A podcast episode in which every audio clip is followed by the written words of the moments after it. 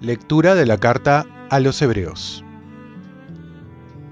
Hermanos, la palabra de Dios es viva y eficaz, más cortante que la espada de doble filo, penetrante hasta el punto donde se dividen alma y espíritu, articulaciones y médulas.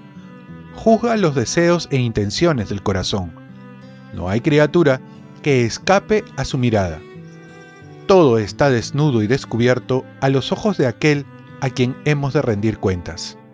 Así pues, ya que tenemos un gran sumo sacerdote que ha atravesado el cielo, Jesús, Hijo de Dios, mantengamos firme la confesión de fe.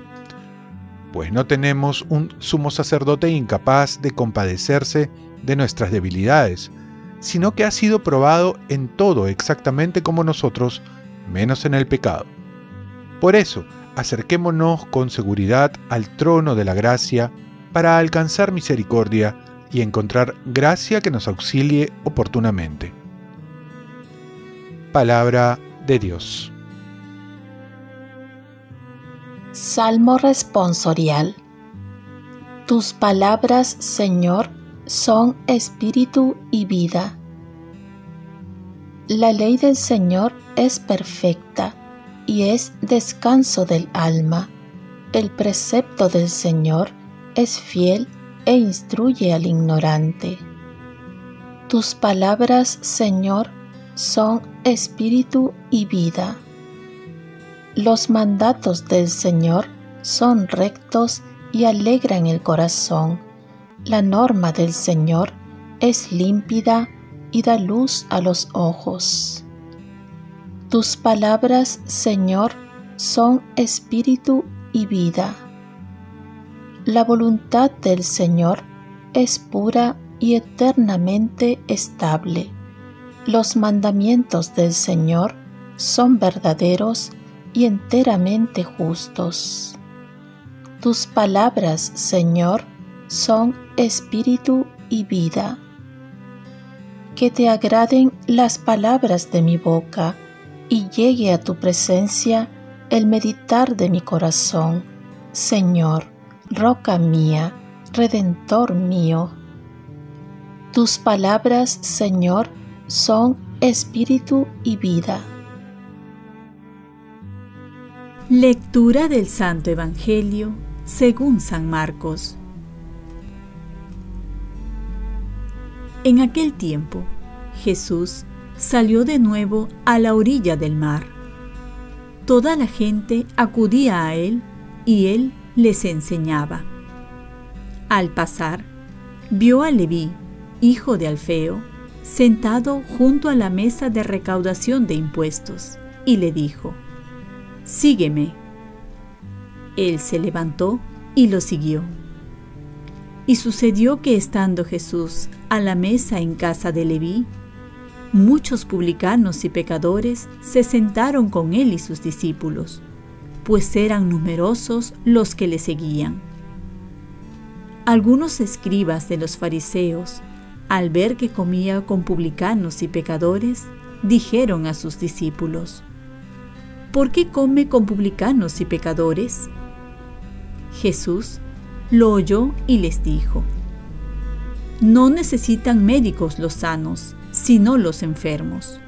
No he venido a llamar a justos, sino a pecadores. Palabra del Señor.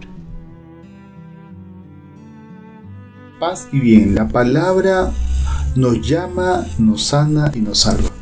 En la primera lectura se define la palabra de Dios como viva y eficaz, más cortante que espada de doble filo penetrante hasta el punto donde se dividen el alma y el espíritu, articulaciones y médulas. Juzga los deseos e intenciones del corazón. ¿Cuántos testimonios podemos dar al respecto? Como dice en la palabra, no la leemos, sino nos lee a nosotros. Es decir, nos hace ver nuestra verdad, aunque no nos guste. Nos confronta esperando una respuesta. Conocerla es conocer al mismo Jesucristo Y de ahí que escucharla es no solo para reflexionar, sino para ponerla en práctica y hacer nuestra vida una vida en el Señor. En el Evangelio vemos que Jesús anuncia la buena noticia y los efectos no se dejan esperar. La multitud se acerca para oírlo porque sus palabras producen vida y transmite paz. Muchos quieren saber esta nueva enseñanza que viene de un Dios que ya no está lejos, sino que se ha hecho cercano y vive entre nosotros. Una de sus palabras que resuena más fuerte es el llamado. La palabra sígueme. Y al escuchar esta palabra, Leví, el publicano, no puede dejarlo atrás ni hacer oídos sordos, sino que se levanta inmediato y lo sigue. Y es que, como dice el Salmo, tus palabras son espíritu y vida, o tus mandatos son rectos y alegran el corazón. Pero a algunos no les hacen efecto la palabra de Dios. Y es que si uno la escucha sin disposición para obedecerla, para confiar, para ponerlo por obra, sin amor, entonces va a ser muy difícil que la palabra actúe en ese corazón. Hay que disponernos para no solo escuchar, sino desear con todo corazón poder cumplirla. Jesús aclara que para ser llamado no se debe a los méritos de uno, sino a la misericordia de Dios, porque nadie está sin pecado ante Dios. Por eso vino a llamar a los pecadores. Qué necesario es entonces reconocernos pecadores. Y esto es un gran paso para sentir la necesidad de escuchar, de acercarnos a la palabra de Dios que da vida, que nos llama, nos salva y nos sana. Oremos. Gracias Señor por llamarnos y te pedimos que nos concedas la gracia de saber escuchar tu palabra para poder responder con generosidad y gratitud. Ofrezcamos nuestro día. Dios Padre nuestro, yo te ofrezco toda mi jornada en unión con el corazón de tu Hijo Jesucristo, que sigue ofreciéndose a ti en Eucaristía para la salvación del mundo. Que el Espíritu Santo sea mi guía y mi fuerza en este día para ser testigo de tu amor. Con María, la Madre del Señor y de la Iglesia, te pido por las intenciones del Papa. Con San José Obrero te encomiendo mis trabajo y mis actividades de hoy para que se haga en mí tu voluntad. Y la bendición de Dios Todopoderoso, Padre, Hijo y Espíritu Santo, descienda sobre ti. Cuenta con mis oraciones, que yo cuento con las tuyas y que tengas un santo día.